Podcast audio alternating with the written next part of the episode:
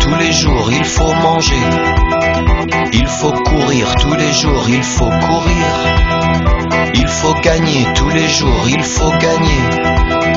Il faut subir tous les jours, il faut subir. Il faut manger tous les jours, il faut manger. Il faut gagner tous les jours, il faut gagner. On va crever tous un jour, on va crever. Je veux t'aimer tous les jours, je veux t'aimer. Tous les jours, tous les jours, tous les jours. Tous les jours, tous les jours, tous les jours. Il faut manger tous les jours, il faut manger. Il faut courir tous les jours, il faut courir. Il faut gagner tous les jours, il faut gagner. Mieux vaut en rire tous les jours, mieux vaut en rire. Tenir tous les jours, il faut tenir. Je veux t'aimer Boa noite a todos. Bem-vindos a mais um 3 graus de carequice, com os três E agora? carecas de costume. Não me interrompa, Sr. Pedro. Só disse hello. Ah, não, não percebi, desculpa. Então, estamos aqui para falar de culinária. Já era a altura, não era? Era o que todos esperavam que nós falássemos desde o primeiro Ele é episódio. o mestre da culinária. Não, mas para quem, para quem não sabe, estamos a seguir não aquela famosa lista do André, quase os 10 trabalhos de Hércules, 12, hum, os 12 temas de André, propostos por André Oliveira, mas uma sugestão, um comentário de um ouvinte do podcast. Eu, por acaso, imaginava este programa diferente, mas as nossas condições são miseráveis. E isto é mesmo verdade. Há, eh, Pedro Moura teve que reiniciar porque estávamos a pôr em causa que não íamos conseguir gravar este programa de todo hoje. E eu imaginava isto, nós a falarmos de BD, não necessariamente de, de BD e de culinária, mas eh, como a fazer um prato qualquer, como um roça nos tachos, assim ao ar livre, íamos fazendo ali uma coisinha e tal. Pá, era mais giro. Não temos Era. nada, não temos aqui a ter sido Não. uma cozinha miserável. Portanto, vamos só falar de culinária na banda desenhada. Não, ó, Gabriel, e acima de tudo, ninguém tem dotes culinários aqui, não é? Não Sim. necessariamente. Não te admito, não te admito, semana, Pedro. este- Não te admito. Peço Ahm, desculpa. Nesse Eh, sentido, eh, reiteramos, lá está, eh, o pedido junto aos nossos ouvintes, espectadores, etc., Estás a repetir o que Foi, foi estranho neste momento. O que é que foi isto? Que estranho. Não, eu, eu explico. eu explico, Há dois Pedros. Mouras. Fui eu, fui eu. Porquê? Ah. Porque eu fui. Porque eu acho que não basta dizer um ouvinte deu a ideia. É preciso dizer o nome da pessoa. E agradecer. Foi o ouvinte Rui Monteiro, ouvinte e visualizador porque comentou no YouTube. E eu fui ao vídeo ver, só que ao mesmo tempo que Pedro Moura estava a falar aqui, Pedro Moura também estava a falar no vídeo. E portanto houve uma Ah. Sobreposição de. Pedro Moura. E é pronto, é isto. Mas para Bem, agradecer a Rui super Monteiro. estranho, eu não estava a perceber. Eu sei, eu sei, mas há uma explicação. E agradecer a Rui Monteiro eh, a sugestão. Pronto, era só isto. Obrigado. Muito bem. Podem prosseguir. Podem prosseguir. Então, eu, prosseguir. eu calhou-me a parte da introdução e eu vou ser muito honesto, eu não. Eu rapidamente a conversar com estes dois percebi que eles se lembraram logo de alguns livros que têm ligação à culinária em que iam falar. E eu ia deixar a parte da banda desenhada mais para eles. Eu sei que muitos dos nossos ouvintes vêm mais pela banda desenhada, peço desculpa. Mais uma vez, Gabriel não prepara. Exato. Não, isso, isso sem dúvida. Então, eu, eu queria fazer uma introdução indo buscar eh, ao que é que a culinária, a ligação que eu tenho mais com a culinária ser. eh, É pá, Shakespeare e culinária. Here we go. Então, mas não há, de certeza que há muito a dizer sobre o tema. Não, claro que sim, eu ia- só que eu em vez de ir para a banda desenhada, porque vou-vos deixar isso, vou-vos deixar essa parte, porque vocês vão ter melhores exemplos e vão falar melhor. Eu ia para o cinema, porque já disse aqui no programa, já, já, já confessei várias vezes que em determinados temas sinto lacunas na banda desenhada, não tenho, não tenho. Não, e, e- mas pronto, como eu sempre consumi muito cinema, muitas vezes é, é quase uma, uma rede para mim, não é? Um apoio, uma muleta, de certa forma. Mas que eu também acho interessante. Uh, isto, agora estou-me a lembrar por causa dos dotes culinários que a minha filha uma vez na escola, nas profissões dos pais, como ela não sabe o que eu faço, disse que eu era chefe de cozinha. Eu expliquei-lhe, não, só porque o pai cozinha não quer dizer que tem dotes culinários, que era aquilo que o Pedro estava a dizer. Mas pronto. Chefe de cozinha, muito bom. Não, é ótimo, é ótimo, ótimo. Uh, são... Já houve outra, mas essa pronto, essa agora eu lembrei-me por causa do tema. E então, nós curiosamente no programa passado já falámos um bocadinho até de filmes ou séries relacionadas com culinária, mais recentes, porque eu acho que este, devido, provavelmente devido aos, aos reality shows relacionados com, com a cozinha, acho que o tema tem, tem, tem estado muito em alta, no, a questão de cozinhar, a cozinha gourmet tem-se falado muito, e então tivemos aquele filme como o Menu, que já, que já comentámos e que, que é sobre também a alta cozinha, uh, e a série Bear, mais interessante, acho eu, e que é, tem uma adrenalina, uma adrenalina, enorme, no sentido os episódios são muito. Uma pessoa sofre de ansiedade a ver aqueles episódios e é quase o sentimento que eu imagino às vezes nessas mega cozinhas a trabalhar para um chefe. Mas eu queria ir mais para trás, como é óbvio, e queria mesmo que fosse um, o meu filme queria que fosse um exemplo da utilização de pratos e não ser uma coisa como o Delicatessen, não é? Podíamos brincar aqui agora com, com o que é que se anda a comer. E então lembrei-me de um filme que é A Festa de Babette. Eu não me lembro como é que conheci a Festa de Babette. Eu sei que foi a ler um livro, já não me lembro qual, em que alguém faz uma citação a esse filme e a partir do filme eu descubro que é um livro da Karen Blixen, que até tenho aqui para, para mostrar. É um conto vá, da, da Karen Blixen, que na altura assinava como, como homem uh, Isaac Dinesen. É, é, é, interessante já agora porque isto foi tudo uma cadeia de eventos. Quando eu vi o filme, depois encontrei este livro numa feirinha qualquer. Até é daqueles livros que vêm com escritos de, de outras pessoas.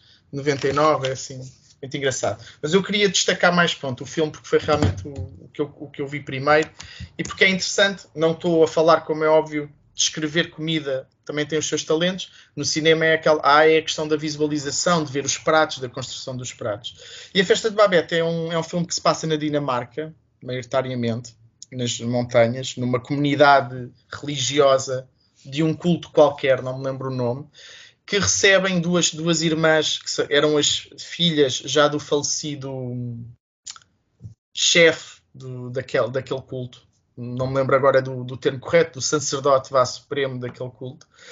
São duas senhoras que vivem sozinhas, na, dedicadas à religião, naquela pequena comunidade, e que recebem uma refugiada francesa da Guerra Civil, que é enviada por alguém que em tempos visitou, porque o filme eh, conta também o passado dessas duas irmãs e depois a chegada desta pessoa que é a Babette, que não sabemos muito sobre ela, só sabemos que fugiu de França. Uh, questão de, por, por, questões de vida, na verdade, e que aceitou ser empregada destas duas senhoras por caridade, portanto, sem pagamento, só mesmo desistiu de França.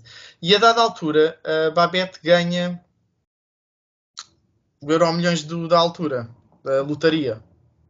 E é muito, muito dinheiro. Muito, muito dinheiro. E então ela pede uh, alguém, já não me lembro, que, que traz coisas àquela, àquele local através de, de um barco, pede uma data de, de, produtos de culinária super requintados, caríssimos, e por isso é que é a festa de Babette, até se calhar o festim uh, de Babette poderia ser mais adequado, e ela prepara um manjar e convidam-se mais pessoas da aldeia e até fora, e ela naquele dia, na, nunca naquele sítio, houve um manjar daqueles. Depois eu já não me lembro dos pratos, agora como o Pedro tem razão, não preparei isto, mas é. Não são codornizes, mas são passarinhos pequeninos, é isto, é aquilo. E eu lembro-me de planejar realmente. Combinamos falar sobre BD culinária e tu lembras de um filme, depois é, é sinopse. E depois, e depois passa um quarto de hora a descrever o filme. Está bom. Estou a saltar só para a parte da culinária. Depois, depois culinária. A, a punchline daquilo é quanto é que isto custou? E basicamente aqueles pratos todos que ela fez gourmet foram o valor que ela ganhou da lotaria todo. Portanto, aquilo era uma refeição. Ela depois sabemos que era chefe de cozinha. Aquilo era uma refeição milionária. Pronto, é só isso. Era, eu sei, não, não é muito. E bem, e bem. E acho que é uma boa maneira de gastar o dinheiro. Mas é, é um bom, é um bom uma filme. Boa lição. Eu acho que é interessante do ponto de vista gastronómico, até pelos pratos que as pessoas não estavam habituadas, que vivem ali numa aldeia com conhecia e dominava a cozinha e a passagem dos pratos é interessante. Atenção que isto de, de, trabalhar a cozinha e a culinária tem, como eu estava a dizer há bocado, não estava a brincar, tem a sua arte. Eu lembro-me de estar a ler A Guerra dos Tronos e o George R. R. Martin também gostava muito de escrever as comidas e eu achava aquilo uma seca do caraças. Também é preciso saber descrever e trabalhar a comida para, para o leitor, para tu, porque a ideia é tu sentires vontade de comer aquilo. É, é aquilo, ou, despertar. Fundo, assim, eu, já, sabia, este homem não, não se pode ter referências destas. Epá, quando falo de cinema, fala de filmes que, que toquem na comida de uma maneira interessante, tipo La Grand Bouffe, em que um gajo faz farinha Ah. com o rabo de uma tipa, por exemplo, ou o cozinheiro, o ladrão, a mulher dele e o não sei o que mais, em, epá, em que se serve finalmente um prato gigantesco e o gajo é obrigado a comer, o- ela diz, como pênis, I know what it tastes like. Boom! Isso é é Exatamente. filme E mais, e A mais. festa E, uma dinamarquesa, pô, pô, olha, uma codorniz, ah, eh, molhos, epá, deixa lá os molhos, pá. Exatamente. E mais. E há um filme do Steven Seagal em que uma gaja sai de dentro de um bolo. Não esquecer. O Steven Seagal faz de cozinheiro num filme Pois qualquer. vai- for- como é que se chama? Força em alerta? Ou como é É que se chama isso? é força em alerta. Alerta sim. de força em alerta eh, com força, Ah, acho eu. Tam- Também, também temos os Monty Pythons e o Delta. sentido da vida com aquele senhor a um comer delta, Ah. e depois come a última coisinha A bolachinha de menta, a bolachinha de menta, exatamente. Mas, mas eu acho que o maior exemplo é mesmo o do Steven Seagal, porque, enfim, esse aí é mesmo, ele é mesmo um chefe, não é? Ahm, Exato, certo. muito bem, então ba- banda desenhada nada, não é? Não, vou deixar para vocês que acho que é mais interessante. Desculpa, vou deixar para vocês. Confiando. Nem o Asterix o gajo é capaz de citar, estás a ver? Que Não, acaba sempre sei, o um André vai falar do Asterix, não ia fazer isso, era Fatela, ele já tinha dito, meu. Olha, eu por acaso acho que é, são calúnias e são, e são atuardas, isso que eu que estou a vir desse lado, mas tudo bem. Vou deixar Pedro Moura eh, falar, que é para não, para não, me, não me enervar já e, e não ter dificuldade em abordar. Não, fala lá do livro da cozinha do, do, do Asterix. Ahm, Já o mostrou e tudo. Exato. Epá, pronto, enfim, vocês, é assim, o, o Gabriel hum, tem a, a ideia, vai deixar a banda desenhada para nós, quando eu já disse várias vezes que eu tenho uma memória terrível, ou seja, eu até já li algumas coisas, mas eu esqueço muitas das coisas que leio. Hum, mas pronto, falando um bocado da presença da culinária, para já dar uma pequena introdução acerca da, da presença da culinária na minha própria vida. Ou seja, quando eu era miúdo, ainda antes de fazer histórias para banda desenhada, houve uma fase em que eu fiz um caderno com receitas. O que era bastante estranho e perturbador ter um puto de 7, 8 anos a apontar receitas obsessivamente num caderno. Ah, e aí já se via também a minha apetência para o copywriting, porque no final de cada receita eu, eu fazia uma espécie de slogan para, para as várias receitas. Aquilo, no fundo, eu estava a preparar a idade adulta e, e ir morar sozinho, achando que me ia tornar eh, autossuficiente, que foi uma coisa que nunca aconteceu. Ah, ao mesmo tempo, também ah, nunca aconteceu até hoje. Ao mesmo tempo, tive uma família cuja relação com a comida sempre foi uma relação ah, pouco prazerosa, ou seja, não há grande prazer em cozinhar, não há aquela aquilo que eu encontrei quando já quando, quando fui à casa do, do Pedro e ele está a cozinhar e não sei o quê, com, com este gozo de fazer as coisas, nunca houve em minha casa. Eu só para dar um exemplo, ah, uma vez os meus pais foram de, de- de férias, eu fiquei sete dias fechado, sozinho em casa, e a minha mãe deixou-me 14 taparoeiros de carne assada para os sete dias almoços e jantares todos os dias. E eu achei isso normal na altura. Portanto, a minha relação com a comida era essa, era uma espécie de ração. Eu- ou seja, eu gosto de comer, mas é ração. Enfim, agora, passando para a parte realmente da banda desenhada. Enquanto autor, eh, pronto, a minha- como a minha relação é tão estranha com a comida, enquanto autor eu nunca explorei muito essa temática. Di- Digamos que a única maneira, ou, único, ou os únicos livros onde posso ter falado sobre comida há de ter sido nos livros que fiz com o Pedro Carvalho, não é? nos Tiras do Baralho e na- nos Quarentugas, em que se calhar é muito sobre canibalismo, provavelmente mais sobre canibalismo do que propriamente sobre eh, culinária em geral.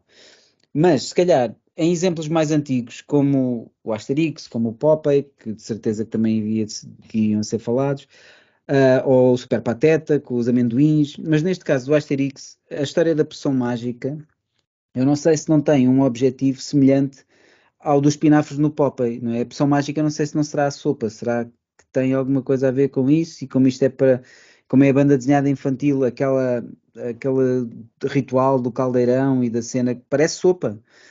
Não sei. Ah, de qualquer maneira, este é um livro que quando eu era miúdo ah, comprei e que tem ilustrações engraçadas, ou seja, são receitas ilustradas de vários tipos de, de- de pratos.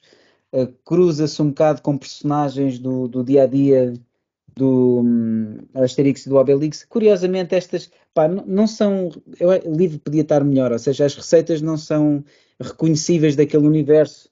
Temos tipo tomates recheados, são coisas que nós não vemos, não são tipo de receitas que nós imaginemos à, na mesa do banquete do, dos Onde é que está o javali? O bom javali.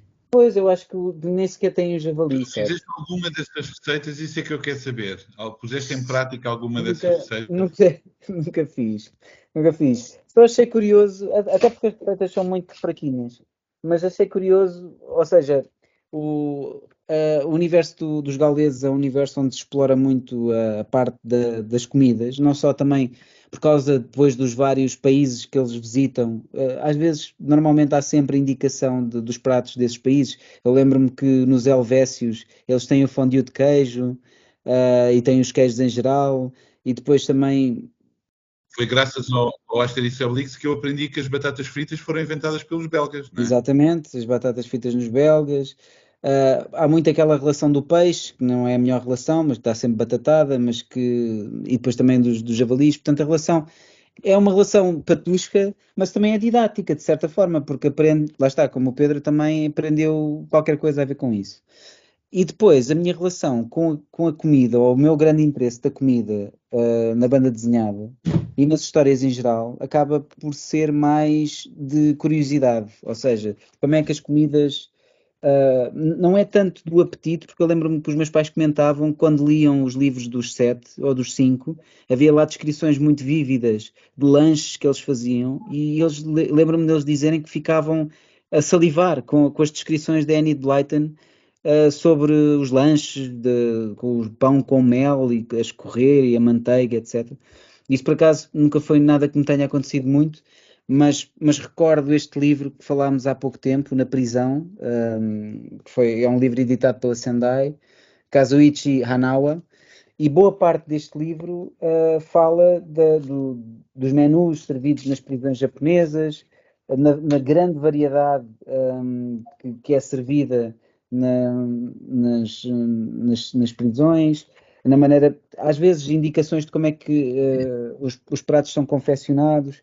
Portanto, aqui é, eu acho que é das coisas mais fascinantes deste livro, é precisamente isso, porque por acaso ainda há pouco tempo estive a ler um livro também sugerido pelo, pelo Pedro, uh, que é um, pá, são pequenos livros da Fundação Francisco Manuel dos Santos, e um deles é sobre prisões. Este último que li é sobre prisões. E também epá, é fascinante para mim, que nunca fui preso. Isto pode ser chocante para, para algumas pessoas que estão a ouvir isto, mas nunca estive detido e, e, saber como é que as coisas funcionam nas várias prisões portuguesas uh, e, neste caso, saber o que é que se serve nas prisões japonesas é, é particularmente interessante.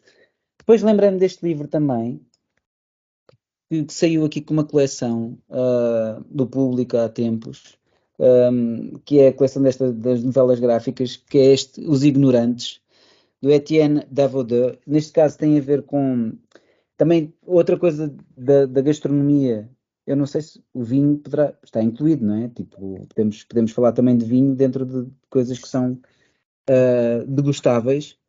E este livro, um, eu porque sou um leigo, gosto de beber vinho, mas não sou nada conhecedor.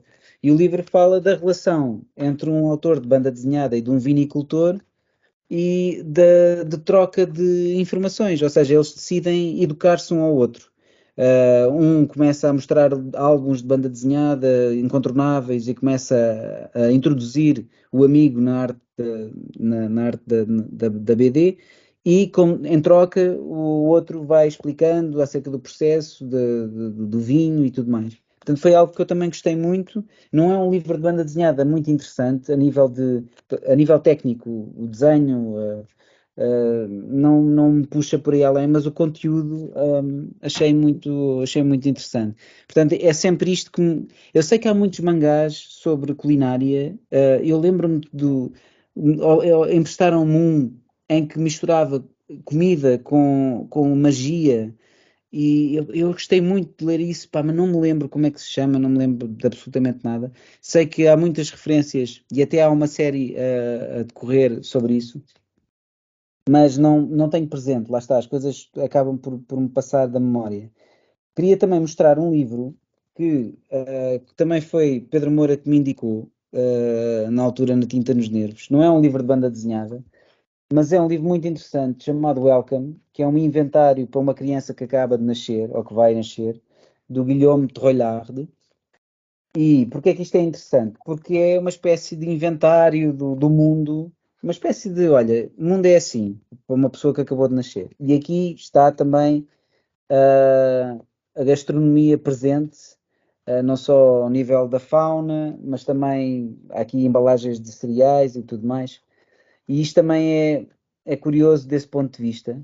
Lembro-me que eu comprei isto, cervejas, né, vários rótulos de cervejas, uh, e eu achei isto muito boa ideia. Havia um amigo meu que ia ter, ia ter filhos, um, que ia ter uma filha, e eu na altura comprei para lhe oferecer, até perceber que havia um plano com dildos de, deste, neste livro. E eu aí achei que ele não, tinha, não ia conseguir encaixar isto da melhor maneira. E acabei por ficar com ele por mim. Escolha de palavras tão boa. O que o quê? Encaixar, não é? Mas acabei, acabei de ficar com ele para mim, mas, mas pronto, isto dizer que realmente acho, acho que um, acho que, que, esta parte didática da culinária uh, fascina-me particularmente. Lembraste-me uma coisa, agora porque falaste dos mangás, não porque tenha lido mangás uh, muito dedicados à culinária, mas pegando na questão de, de quanto um livro pode influenciar, e isto é uma ideia, eu posso estar redondamente enganado, mas hoje em dia, já há uns anos para cá, há, um, há um, um, uma moda em torno do ramen. E eu acho que veio do Naruto, dos livros do Naruto chegarem cá, ou da série do Naruto. E lembro-me de começar a ver em alguns festivais de banda desenhada pessoal a comer aquele ramen seco, né, que adicionam água a ferver, que sempre me pareceu uma porcaria. Mas hoje em dia uh, há montes de restaurantes de ramen, muitos que utilizam as, uh, as ilustrações do Naruto, precisamente por causa dessa ligação. Eu não sei mesmo até que ponto essa moda não veio muito daí, das pessoas começarem a ter curiosidade o, e a puxar ramen, esse prato. O ramen não existia.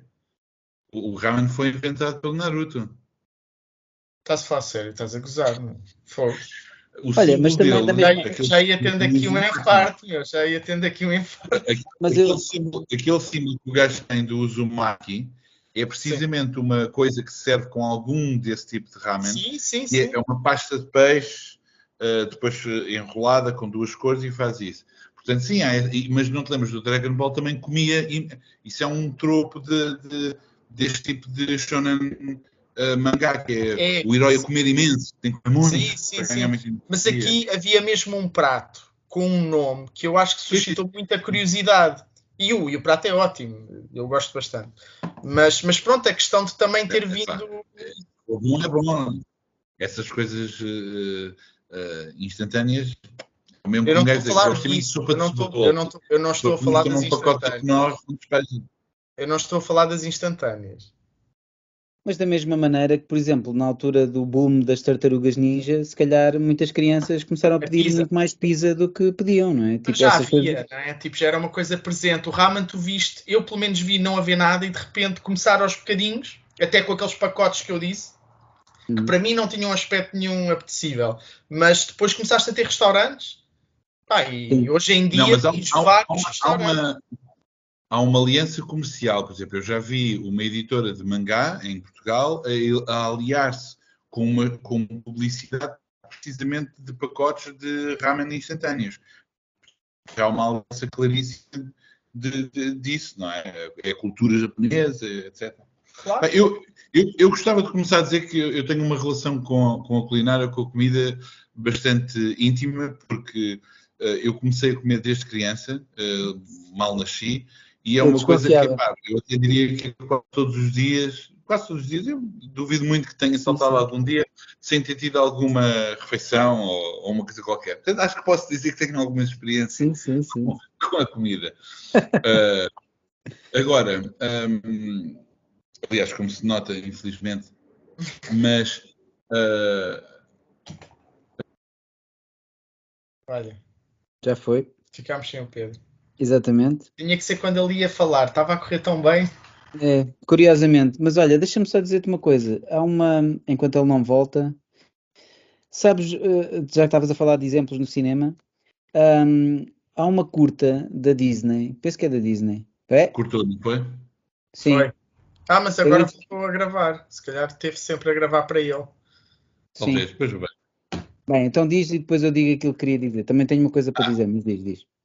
Ok, uh, uh, não, estava a dizer que, como era para falarmos de banda desenhada e não sobre cinema e fugir com o rabo à sedinha, que é o que eu estava a dizer, uh, obviamente que aqui podemos ir para muitos, para muito, para, em muitas direções. Óbvio, primeiro, as referências de todas as personagens que conhecemos que estão associadas a um alimento qualquer em particular, o André já disse algumas coisas, ou, por exemplo, como disseste bem, há uma cultura, quer dizer, agora há uma cultura de tudo com a televisão, portanto, é óbvio, o que não falta neste momento são livros sobre, um, que misturam, uh, por exemplo, uh, exposições históricas de como é que apareceu uma refeição ou como é que se faz uma determinada coisa. Pá, há livros sobre chocolate, há livros sobre vinhos, há livros sobre pão, uh, etc. quase livros enciclopédicos co- de banda desenhada.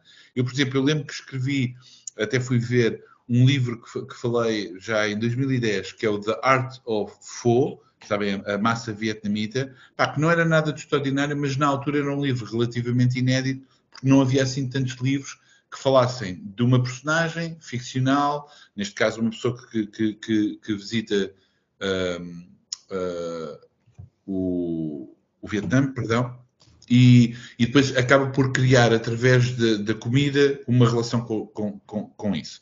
Um outro, ou seja, interessa mais é aqueles livros que tornam eh, a comida, digamos assim, uma culinária, uma refeição, em coisas que têm a ver, por exemplo, muito importante, quando se está a falar de uma cultura em particular, uma descoberta de identidade. Por exemplo, muito tipicamente, alguém que cresce afastado da sua cultura e de repente, na idade adulta, redescobre a culinária da mãe, do, do país de onde vem, etc. Então, Há, há- há uma catrafada de livros assim. Eu só vou dizer um que achei piada na altura que li, que é coreano, que é um, um livro que, é- que se chama Uma Stable, uh, de Yeon Sik Hong, uh, e que é precisamente uma história à volta de uma família e à volta das refeições que tinham em conjunto. Claro que nós podemos ir aqui para uma data de brincadeiras, livros sobre restaurantes, por exemplo, vocês devem conhecer o Get Giro, que foi traduzido em português, correto? Uh, ou, por exemplo, em português também está traduzida o Chew, aquele agente que come e quando põe as coisas na boca tem acesso a como é que a pessoa morreu, etc. Portanto, há uma data de brincadeiras dessas. Da Jeff Mas- sim.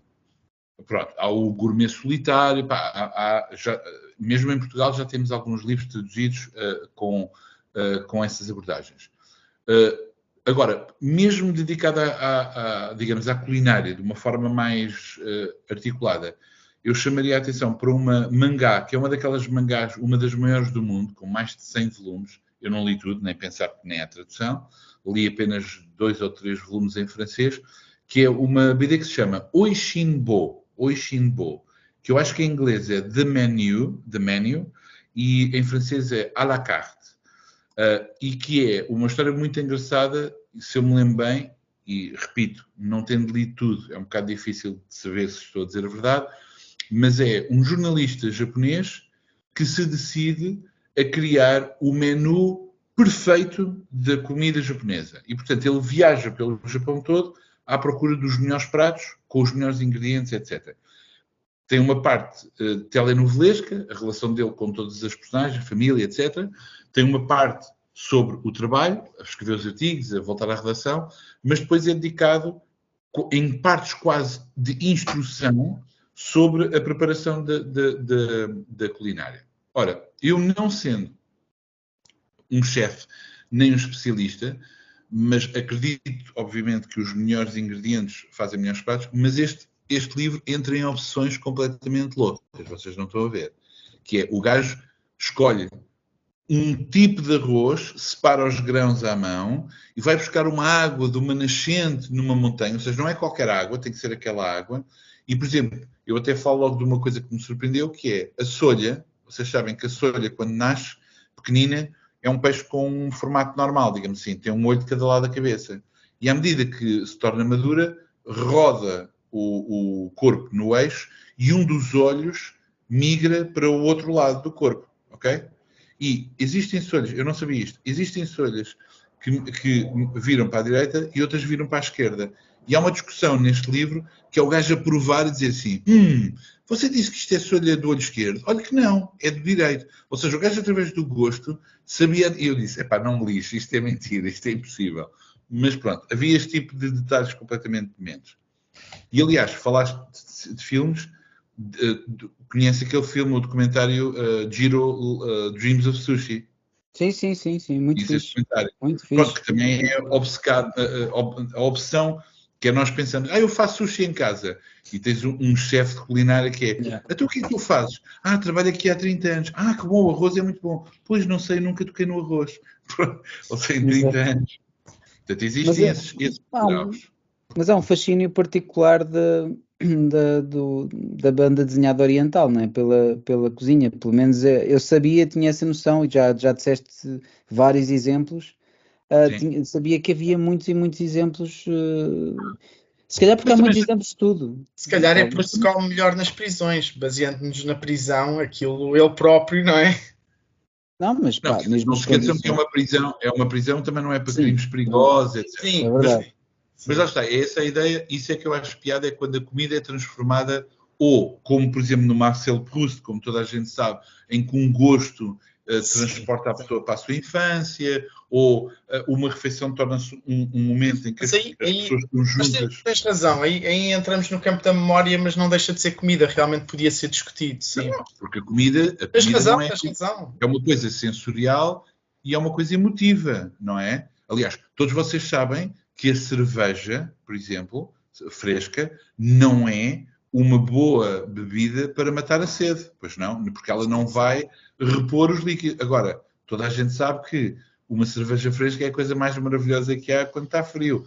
Ou seja, nós sabemos que às vezes, por exemplo, a batata frita faz muito mal, mas é, é uma invenção espetacular. A batata frita de pacote, tem que ser de pacote. E tem que ser dobrada. Aquelas batatas todas direitinhas, não. Eu quero uma toda torta sobre si mesma, que é para ouvir tudo, a crocância, o som, Exato. etc.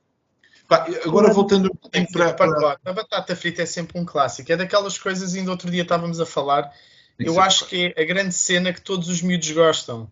Tipo, normalmente tens miúdos que dizem não gosto deste doce, ou não gosto deste chocolate, ou não sei o quê. Mas a batata frita costuma ser sucesso. Sempre. Mas porquê? eu posso estar enganado e estar a citar mal o artigo, mas eu, eu li uma, um artigo em que tinham estudado que aquela cena de língua ter várias zonas que são mais estimuladas por determinado tipo de gostos, uh, a gordura estimula tudo quase ao mesmo tempo. Portanto, a gordura é como se fosse um, um super sabor. Por isso é que um gajo começa a comer esse tipo de salgados gordurosos e pá, e é, é fantástico. É muito difícil resistir a isso. Eu, pelo menos, não consigo resistir.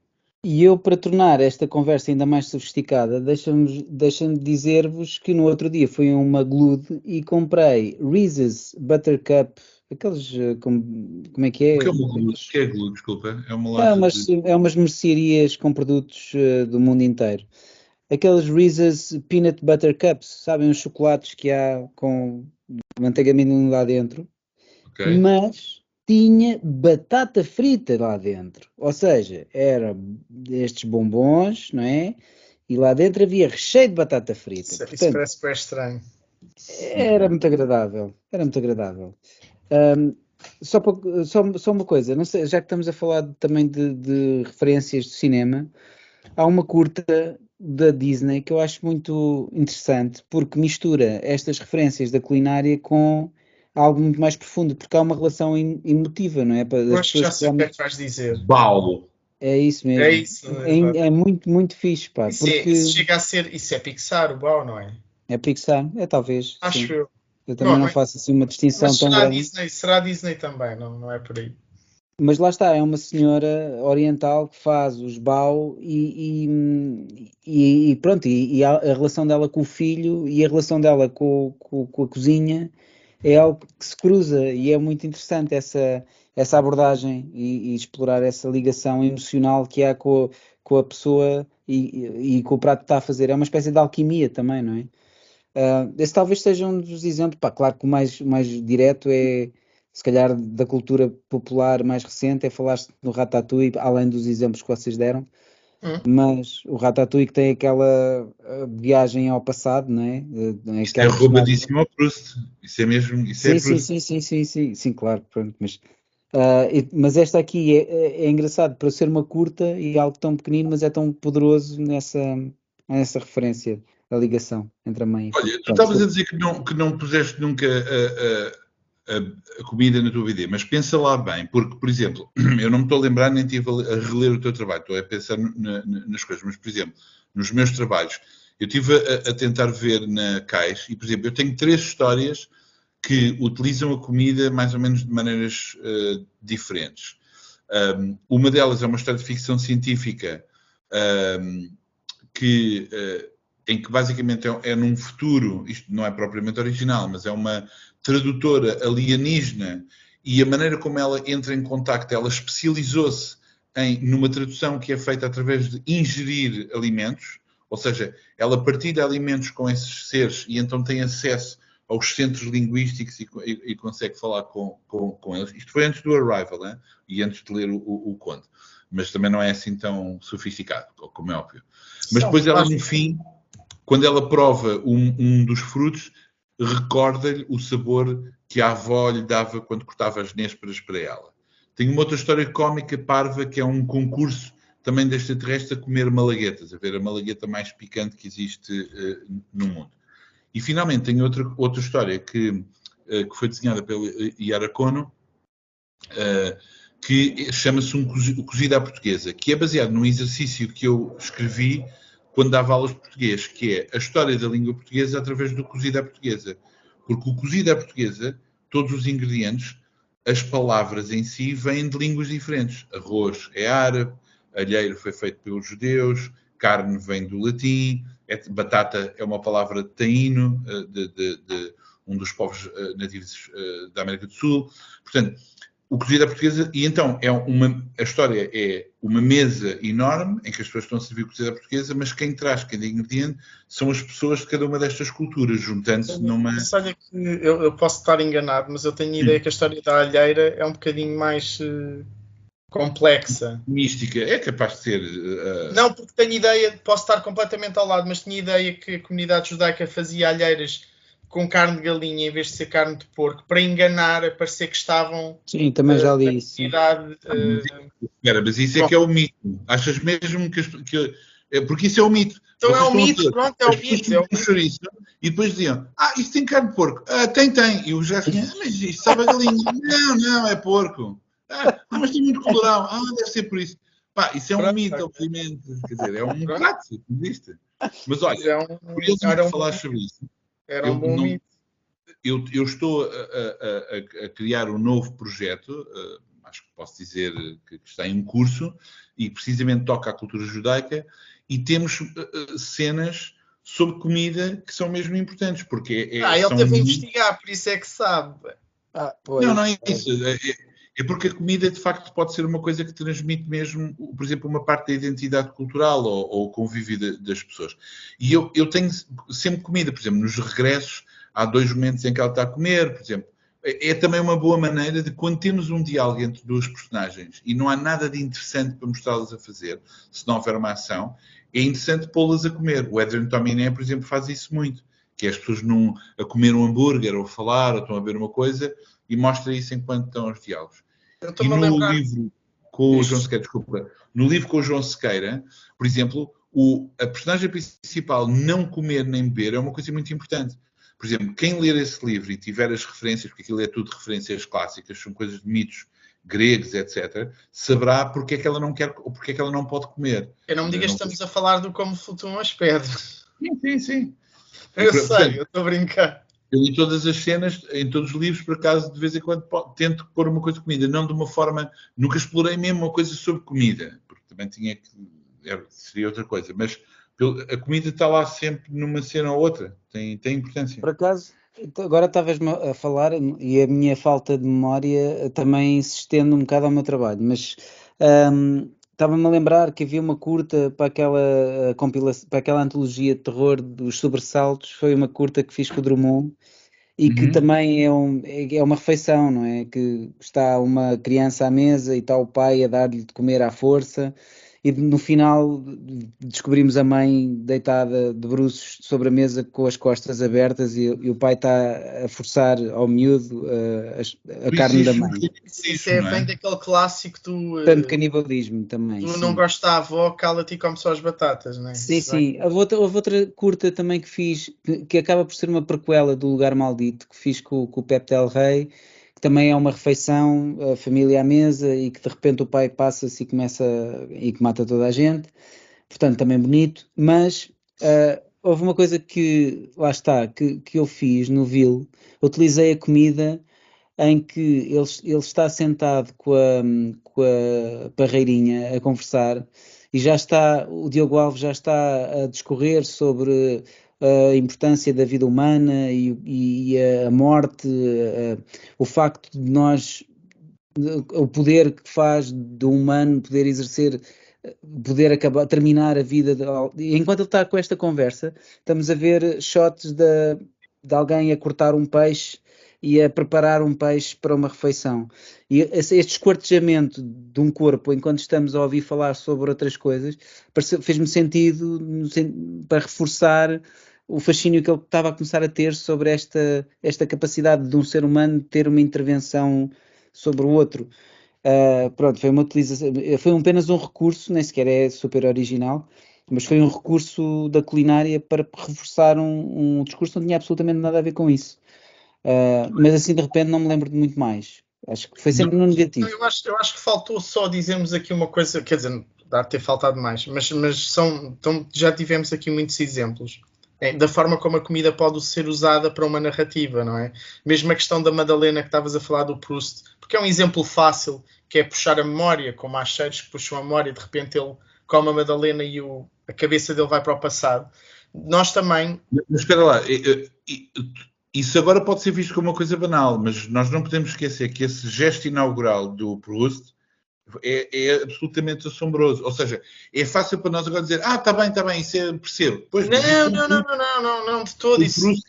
Que ofereceu e depois as pessoas utilizam como uma metáfora fácil, mas não é nada fácil. Não, não, não. Eu, queria, eu queria dizer que é um exemplo fácil de explicar agora. Uhum. Dizer a comida a ser em vez de estar a ir a vários dos exemplos que falámos aqui, é um exemplo fácil de a comida aqui como catalisador de memória. O momento foi icónico, é considerado um momento prustiano, uh, aquilo foi. É, é, super conhecido hoje por pessoas que não leram Em Busca do Tempo Perdido, por causa de, desse impacto que teve. O que eu quero dizer é associar a comida a, a diferentes causas, a diferentes objetivos, a ser usada numa narrativa para explorar diferentes coisas. E este era um exemplo fácil de explicar para o que eu ia dizer a seguir. Que eu queria ir para a parte mais da sensualidade, barra sexualidade até. Que também Nove existe. e meia. Vamos embora. E, e, íamos, e eu agora ia outra vez puxar o cinema para aquele clássico super sensual que é o Aços pelos Ares, que é os ovinhos estrelados. Elas estrelaram ovos na barriga da outra. Sim, sim. da barriguinha. Qual Mickey Rourke, qual Kim Basinger? Aços pelos Exatamente. Qual Mickey Rourke? Sim, porque essa cena, para quem não sabe, é inspirada no... Como é que se chama o filme? No... Nove semanas não, e meia. Não, nove semanas e meia. Nove semanas e meia, desculpa. Pá, falhou. Eu tinha acabado de dizer. Ah, não ouvi, não ouvi. Também podíamos é ir para um mais moderno, que é o... Mas é muito mais sensual colocar uma azeitona no umbigo e Sim. Exato. Mas vocês lembraram-se bem dessa cena. Também há o sabor da melancia, mais recente. E, e o Call Me By Your Name com, com lá o pêssego, ou lá o que é, não é? Bom, não, é, não vamos entrar por aí, não é? Olha, mas espera lá, uma coisa é, pronto, nós como não temos aqui uh, ajudas visuais, uma coisa que se podia uh, uh, pensar é, como é que a banda desenhada mostra essa comida, ou seja, é, é, é, detalhado, não é detalhado, por exemplo, aquela série que eu falei do Oishinbo utiliza muito aquilo que são quase vinhetas explicativas, ou seja, há mesmo esquemas e mostra mesmo como é que se corta, por exemplo, usa a faca assim, não faças assim, etc, etc. Portanto, é mesmo detalhado e, ou tal como todos estes livros agora de mistura, há um, por exemplo, que é o Korean Cooking, qualquer coisa, que são mesmo livros de podem ter uma história, mas ao mesmo tempo têm uma receita, entendes? Um, e há muitos livros sobre jovens, há um, há um que li há pouco tempo, agora não me recordo do título, mas é um, um, grupo de jovens que se juntam em casa umas das outras e fazem bolos e coisinhas, e, e, lá está, tem a ver com esta coisa de convívio, de criar uma pequena comunidade de amigas, sempre à volta de lanches e de almoços, etc, etc. Portanto, visualmente também é muito interessante uh, fazer isso. Mas agora queria fazer-vos uma pergunta, que é, eu tenho a certeza que vocês têm uh, memórias de criança. Por exemplo, eu lembro que fiz um texto sobre um, uma coisa muito pequenina, numa revista em que eu falo sobre o Bone. Lembra-se do Bone, não é? Do, do, do uh, Smith. qual é o primeiro nome? Jeff Smith, não? Jeff Smith, um, e eu dizia qualquer, que, que aquilo recordava-me as tardes que eu passava a ler livros do Patinhas em que tinha um copo de leite e bolachas, porque aquilo pede por isso, pede mesmo para um gajo estar deitado na alcatifa com bolachas e, e leite. Portanto, às vezes há coisas que, que, pedem um determinado tipo de refeição. Quer dizer, a maior parte dos livros não se deve estar a comer para não sujar. Mas eu perguntava-vos se uh, se lembram de alguma coisa destas, de, de, um ritual que tivessem, ou também livros que vos tenham dado, livros BD, que vos tenham dado de comer ou fazer a receita que estão a ver, ou uma coisa qualquer assim desse tipo.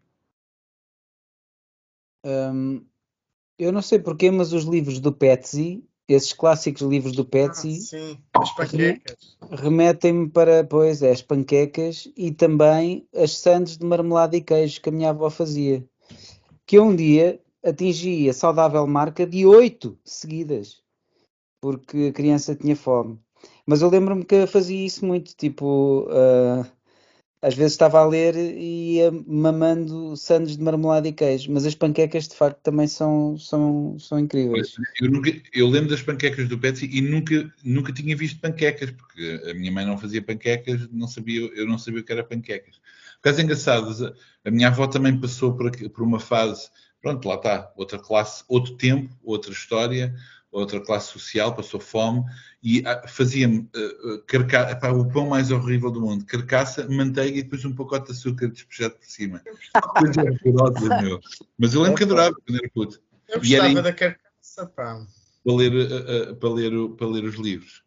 Não, mas é que eu lembro de alguns, eu, eu, eu vejo alguns livros uh, inclusive a de BD, claro que isto acontece também com literatura, cinema, etc., que é estar a ver uma coisa de repente, ou dar fome, por exemplo, uma coisa relativamente banal, mas, por exemplo, tentar fazer uma coisa. Por exemplo, no Oishinbo, vi uma ou duas coisas que me apetecia, pá, quero provar isso. Há pratos, por exemplo, que eu adoro, japoneses que não são fáceis, ou que não há uh, uh, cá, entre parênteses, isto é mesmo aquelas frases para dar a sensação de, ah, yeah, eu conheço pratos porque viajei imenso. Um, mas é o okonomiyaki. Portanto, se houver algum. Essas, essas, cenas para dar a sensação de uma coisa que é verdade realmente são terríveis. Não, não, não. Eu peço a qualquer pessoa que ouça aqui, se conhecer algum restaurante que sirva okonomiyaki, convide-me, por favor. Uh, mas pronto, dar vontade de cozinhar qualquer ah, coisa. Eu fui, um, eu fui um daqueles exemplos banais que o André já citou, que eu, eu provei pizza por causa das tartarugas ninja. Tipo, descobri um sítio ao pé de casa que tinha. E como nunca eu... tinha comido pizza antes de ver as Nunca tinha comido pizza antes de ver as tartarugas ninja, não. Isto não era com. Vocês pensam o quê? Isto não era com, como agora, que há um pizza em todo lado. Não, não é verdade, eu por acaso estou a tentar lembrar qual, qual, qual terá sido a primeira Mas foi uma desilusão enorme, porque quem encomendou foi o meu primo e aquilo vinha carregado de cebola, que eu não sou fã. Epá, e aquilo foi uma desilusão. E eu pensei, epá, não vou gostar da comida das tartarugas ninja, que tristeza. E eu durou só esse Eu não sei se podemos dizer marcas de coisas e depois falar mal delas. Mas eu lembro, eu, eu, tinha uma amiga que trabalhava na Pizza Hut, mas eu nunca gostei da Pizza Hut. Ainda existe epá, a Pizza Hut. Eu, Sim, olha, podemos dizer adeus a um eventual patrocínio. Exato. Eu gosto da Pizza Hut. Eu gosto da Pizza Hut. Eu não, eu não me importo com a massa fofa. Não. Tu é que estás a fazer publicidade há, há dois corvos. Eu já disse, três carecas, dois corvos. Sim, há um careca que fica a arder, mas uh, na verdade, um, Dominus Pizza agradável, gostamos os três, acho eu. Vamos, vamos tentar ver se eles no, mandam qualquer tipo de. Olha, mas uma coisa, eu uma vez pedi muito à minha mãe para comprar goiabas por causa do Chico Bento, quando era miúdo. Sim, ok. E, e, a minha mãe, claramente, as goiabas antigamente, os putos de hoje não sabem que nós, quando éramos putos, havia pero e pera e mais nada. Tipo, as, as frutas, não havia a fruta, a quantidade de fruta cá agora, tipo o ano todo. E a goiaba, a goiaba que devia haver naquele supermercado devia ser uma goiaba que já deve ter estado num barco, deve ter sido metida ainda em semente no barco e, e chegou opá, muito, muito verde. Pá, aquilo, e a minha mãe, claro que nunca tinha visto aquilo, cortou aquilo às rodelas e deu-me. Foi uma experiência horrível. Nunca percebi porque é que Chico Bento apanhava tiros de sal no bumbum por causa daquela porcaria. Mas foi, mas cheguei ao ponto de pedir porque eu tinha mesmo desejo de comer aquilo, porque o Chico Bento adorava e, e corria risco de vida e A aquilo para ele geração- não daria. Para a minha geração era eh, isso faz parte de uma de uma lenga-lenga maravilhosa e hipnótica, era marmelada de goiaba, goiabada de banana, pá. E Yeah, então yeah, era a goiabada. Eu não fazia a mínima ideia o que é que seria a goiabada, mas Mas havia uma série de comidas, pá, agora de repente não, mas havia umas comidas que tinham um certo misticismo que eu não, que eu não tinha comido, que eu nunca tinha comido, mas que estavam nas histórias que um gajo ia lendo e, e, e se calhar as panquecas também, porque aquilo não eram panquecas quaisquer, eram panquecas grossas. Pá, e, e ainda hoje é raro eu comer dessas panquecas. E, Não, olha, portanto, por exemplo, eu, eu cresci a ouvir, a ler BD americana e falam, como é que se chama aquilo? que se- uh, maple syrup. Maple não é? syrup. Ah, E quando finalmente eu pude provar, disse, ainda bem que demorei este tempo todo, porque isto é horroroso. E Não foi uma desilusão, não foi uma desilusão. É que eu tive essa sensação porque. Epá, Não é essa a questão, é não estás habituado e então parece-te estranho, como é Não, mas é óbvio. que assim é. é um sabor Eu comecei, começámos, começámos a fazer as panquecas, não é? Não tínhamos maple syrup. O que é que eu ponho que gosto muito? Mel. Pá, e quando arranjei maple syrup e comprei um frasco enorme, pá, aquilo usou-se pouquíssimas vezes, porque eu provei e disse o que é isto. Pois. Pá, gosto muito mais de mel, mas é como tu disseste, claro, não. Eu estava é à como- espera de outra coisa. É como o alcaçuz, por exemplo, que eu, eu meto um. Epá, fico logo todo eriçado com aquilo. Mas lá está, são, é uma questão de gosto. Também há, há pessoas de outros países que, por exemplo, pensem nisto: há pessoas que têm um gosto que não é tão habituado ao açúcar e de repente, quando um gajo chega e olha para as sobremesas portuguesas, ficam horrorizados, que é gema de ovo, açúcar, farinha, é tudo, são tudo bombas calóricas de, para matar. O próprio javali, o próprio javali, tinha muita cena de que queria comer um javali, aquela Sim. perna. Pá, e cheguei uma vez ou outra a um restaurante, havia javali, pá, claramente era um porco com um bocadinho mais de pelo nas costas, né? Tipo, o, o javali que, que um gajo tinha acesso era, um, era porco, era tipo um porco um bocado mais sem maneiras, Não, né? mas eu já, eu já provei já feito em França. já já, repara- já reparaste que eh, eh, fala-se muito da culinária francesa, mas a culinária Yeah. popular francesa, popular, não estou a falar da nouvelle cuisine, quer dizer, carne bourguignon, lá está, é porque tens carne de porco, mas tem que estar a marinar em 5 litros de vinho durante 2 ou 3 dias, porque senão não dá, não é? Não funciona. é. Não é como porco preto, que chegas ali uma fatia, zumba, já está. É, Passas pela, pela Mas é interessante, é interessante essa construção de desejos pá, que, que é impossível de satisfazer na realidade, porque aquela frescura e aquela satisfação daquelas goiabas, pá, nunca na vida. Aquilo para mim era uma coisa. É, é difícil alcançares essa ilusão que querias, não é? Essa dimensão que querias da- das coisas. Exatamente, sim, sim. Mas é interessante isso, que é uma coisa que se vai construindo. Acho que não, não foi muito sobre BD, começámos, daqui a pouco estamos a falar do- das vezes que Mas o tema, o tema era culinária. O tema era culinária. Porque Na não? BD, ou não? na BD. tu, tu ouviste o resto da palavra, na BD. Exato, falta o fim. Não, mas acho que, como um todo, acho que mais uma vez hum, resolvemos tudo dito. 100% Foi do tema. isto. 100%, discutimos tudo o que havia para discutir, mais uma vez. Acho que Mais não vez. deixámos nada por falar. Bom, mais uma vez agradecemos ao, ao Rui pela, pela sugestão, foi fixe. Uh, mas agora vamos voltar aos nossos temas. Nós, quando Eh, tivermos câmaras de jeito e o, o Tiacilos, fazemos uma coisa ao ar livre a cozinhar. Eu acho que sim. Sim. Quando, Sim. quando a, a Pizza provavelmente não, mas quando a Dominos nos patrocinar, Sim, vamos com- fazer todos uma Eu Eu pizza. posso, fazer, eu posso fazer o meu prato de assinatura, que é carcaça com queijo. Já, mas tu, olha, não sejas modesto, tu és um bom cozinheiro. Não é, o verdade. meu caso, não é o meu caso. e cozinha à, à parente, à pai, mais nada. Não. Muito bem. não, muito não, bem. ele, está a ser modesto. Está a ser Que é modesto. tá. raro, mas agora está a ser mesmo. É verdade. Não sabem. Bem, bora lá Olha, falar vamos- dos tipos que temos. Bora lá, vou Sim. começar. Então eu falo rapidamente, só Ah. para dizer, eu na verdade tenho lido devagar, mas eh, a- comprei este River's Edge da Kyoko Okazaki, que é a autora do, do. Vocês falaram na semana passada? Helter Skelter. É a Ah. mesma autora do Helter Skelter. Este é um livro antigo, é dos anos 90, mas eh, que finalmente tornou-se disponível em, em, numa língua ocidental, em inglês, e consegui ler. Eu acho que não há. Tenho que ir buscar o carregador. Podes falar a seguir, André, desculpem. Este foi uma, uma, uma sugestão do Mário Freitas, na Kingpin, que adquiri imediatamente, que é um, um livro, uma versão dos trunfos deste autor Tebo. E de facto é uma versão bastante divertida, interessante, uh, recorda de facto a, a, as dinâmicas de uma BD infantil, mas bem feita, divertida, etc. Coisa que às vezes nem sempre acontece da melhor maneira. Fixe.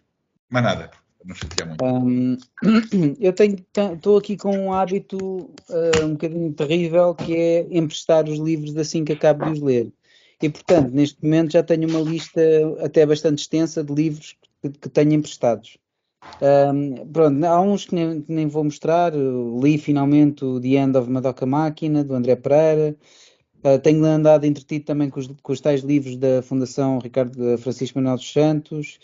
E, e, li também, pronto, isto também não é banda desenhada, mas li, gostei muito do livro do Rui Cardoso Martins com, com, com o João Sequeira. Um, e então, uh, principalmente da escrita do, do Rui Cardoso Martins, e fui ler um, um livro dele, E Se Eu Gostasse Muito de Morrer. Hum. Mas pronto, nada disto é banda desenhada. Uh, faço só aqui um bocadinho de publicidade ao livro No Amigo, uh, o segundo livro da coleção Mario Brits Comics, da Kingpin, foi lançado este sábado. Uh, escrito pelo Mário e desenhado pelo Derradé, com a presença de outras personagens que nós conhecemos, como o caso do Álvaro e também do Rui Brito. Uh, e portanto é uma coleção que continua e, e, ainda bem, e vai ter um terceiro número também em breve. Um, e pronto, e também, e também estive presente no lançamento, estava lá, deu para rever uh, amigos e, e, e, para continuar esta coleção. É uma coleção em nome próprio que acho que é sempre interessante, com temas diferentes e felizmente não cometendo o erro que eu cometi, são números autoconclusivos. Ninguém se meteu aqui em coleções de 6, 7 números, que é disparate, como todos sabem. Olha, é só isso. um shout-out para o facto que já saiu o primeiro número, mas ainda não chegou às livros portuguesas, o primeiro número da nova série do Ramo V, desenhada pelo Felipe Andrade. Que parece, essa é que é essa. Parece promissor. E também tem a ver com, com, com comida, ou não? Tem. Como é que se chama mesmo? Também tem. Espera aí. Ah, os, ah, quem ouve este programa sabe melhor que nós, não vale a pena estarmos agora. Okay. Deve, ser, deve ser bom de certeza absoluta. E mete Shop Shop, também tem a ver com o nosso tema, portanto, vale a pena. Gabriel. É epá, eu tentei ser primeiro, mas depois falhou a bateria, porque já sabia que o André ia fazer isto. Também é o mesmo livro, também tenho aqui a, a quem quer aquilo. A diferença é que eu já o li, Sr. Gabriel. Sim, sim, eu só trouxe hoje. Eu não consegui ir ao lançamento, com pena, tinha intenções, mas há uma nova vaga que já começou, que é a vaga dos aniversários das crianças. E depois acabei por não conseguir.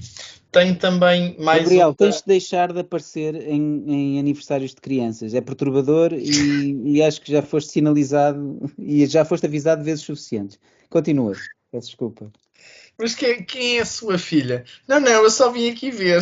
Eu só estou a ver. Estou a ver. Não, mas é que o Gabriel, a verdade é que há aqui qualquer coisa estranha, porque assim, eu também tenho filhos e também levo às festas, mas eu levo, deixo e vou-me embora. O gajo fica... fica, fica, fica. Pois, não. E, e, e quer sempre tentar também rebentar a pinhata e tudo, e faz birra se não deixam. É sempre a mesma coisa, no fim. Uh, também trouxe o The Naked Tree, mais um livro da Kyomsu Kendry Kim, aqui para a coleção. E por último, já está disponível, e isto é uma publicação. Ah, desculpem, não sei se é ser, mas acho que já está anunciado, vai ser em português. Tu falas disso, mas nunca dizes qual é o livro. É esse. esse é um dos que vai sair em português. Uh, não sabia. Como tu nunca disseste qual é que era, não fazia ideia. E por último, queria só falar de uma publicação que já se encontra disponível em várias livrarias, é gratuita. Vou ler aqui no e-mail, está na linha da sombra, linha de sombra, Kingpin, Tigre de Papel, ZDB, Tinta dos Nervos, Snob e mais sítios em breve, que é a carne para canhão. Ah, olha, olha. Ele foi buscar. Eu não tenho isso. Isso é gratuito. É da, é da, é da Chile, isto saiu agora, é da Chile com carne. Eu recebi o e-mail hoje, tem participações de Alexandra Saldanha, Amanda Baeza, André Lemos, Ângela Cardinhos, Francisco Sousa Lobo, João Carola, Luís Barreto, Nunski, Rodolfo Mariano e Rui Moura e textos do Marcos Farrajota e do Nuno de Souza, que, eu, que do site Bandas Desenhadas. Ok. Epá, eu Não não é é, é uma, é uma publicação Não é anual. do site de bandas desenhadas, Sr. Gabriel. O Nuno Souza é autor do Porto. O, o de bandas desenhadas é Nuno Pereira de Souza, certo? Então, é mas, do- mas eu vi o Nuno Pereira de Souza aqui a escrever. Nuno Pereira Ah, de é o Souza. Nuno Pereira de Souza? Ou é o Sim, Nuno Souza? se calhar há os dois, mas o, aqui no livro é Nuno Pereira de Souza. Ah, Mas no e-mail só vinha Nuno de Souza. Eu achei que era o Nuno Pereira de Souza. Desculpa, ok. Bom, pode ser que tenham os dois. Eh, é uma É, um Nuno Pereira de Souza e o outro Nuno de Souza. por Sim, sim, sim. Eu só queria, só queria salientar para os ouvintes que é uma publicação gratuita e, ao que tudo indica, anual. Pronto. Muito bem, então, e agora? Boa. O próximo episódio vai ser. eh, o, que o anfitrião vai ser Pedro Moura, não é? Daqui a E duas é- semanas. E qual é que será o tema? Já está escolhido? eh, eh, sim, claro. Podemos levantar o véu? Podemos dizer da Não, lista é- fornecida? não, não- não discutimos sobre isso. Queres Pois não. apontar? Pois não. Pois Ele não. é tramado. Isso vai ser discutido, mas garantidamente, como, como dissemos, estamos a cumprir. eh, duas semanas depois do último episódio, estamos a gravar um novo episódio e vamos tentar fazer a mesma coisa com um novo tema de uma lista É, incrível. Com estas preparações do Gabriel é muito fácil. Olha um filme, e agora vou estar aqui. Escreve, escreve o tema, vai ao IMB, IMDB. Não, é, ele- é engraçado porque ele, ele diz o, o título do filme e depois vês a luz do ecrã refletida na cara dele, que é ele a ler a página de IMDB. Ah, portanto, um filme. Eu até um mostrei filme o livro. Eu até mostrei, eu o livro. eu até mostrei que tenho o livro. Portanto, a ligação É que eu tenho com este filme é um bocadinho maior e estava só a contar um bocadinho da história, porque vem de um livro que o cita, para o, que cita o filme e do filme vou para o livro. Pá, vocês Se são o livro, olha, se o livro fosse Sim, de banda desenhada, tinha questão, sido. oh, oh, oh, Gabriel, desculpa E assim, lá. A há única- um livro de banda desenhada sobre a Karen Blixen, editado salvo erro pela Gabriel. Ah! É? Gabriel, mas espera lá. É isso. Gabriel, peraí, peraí. Mas tu não disseste que o filme, isso é mais importante, foi produzido pelo Just Betzer, Bo Christensen e Benny Kurtzen, feito em 1987 e financiado pelo Danish Film Institute, não é? Sim, E portanto, Sim, este sim. filme, Mas foi, Pá, em mas foi 1971, realizado, acho que mais, mais importante, uh, mais pronto, mas importante aí- que isso, mais importante É que isso é dizer quem é o realizador. Quem é o diretor de fotografia? Diz É lá- o, não, é o realizador. Christiansen, estás a ver? Não, o realizador, o realizador, diz lá o nome do realizador. O realizador deste filme? Tu não sabes quem é o realizador deste filme? É o Sei, Gabriel, é o Gabriel Axel. Estás a brincar? era o nome que eu usava na altura, não, vá. O muito Gabriel bom. Axel que nasceu em 18 de abril de 1918 e morreu em 9 de fevereiro de 2014. Sim, acho que o último filme dele foi tipo aí de 2001. Sim, coisa foi, 2001. Se não me E eu não estou a ler no Google, eu não estou a ler no IMDB, ok? Não há bem, nada. Eu também não. Exato, O último filme dele foi o Leila, em 2001. é Não esse, é esse mesmo. O Olha, Amelie- mas o independentemente, Amelie independentemente de termos IMDBs e, e listas, eh, se quiserem fazer como o Rui e, e tiverem alguma sugestão e quiserem dar, como veem, nós eh, Cumprimos. Ou tentamos. cumprimos. não é? Chat GPT E- para quê? Se um gajo basta ler as Wikipédia em voz alta, não é preciso nada. Exatamente. Porque não? Bom, vá, Eh, pessoal, Estamos. Tá. Olha, muito obrigado, pessoal. Até à próxima. qualquer coisinha, se isto não correu. Mieux vaut en rire tous les jours, mieux vaut en rire. Il faut tenir tous les jours, il faut tenir. Je veux t'aimer tous les jours, je veux t'aimer. Je veux t'aimer tous les jours, je veux t'aimer. Je veux t'aimer tous les jours, je veux t'aimer.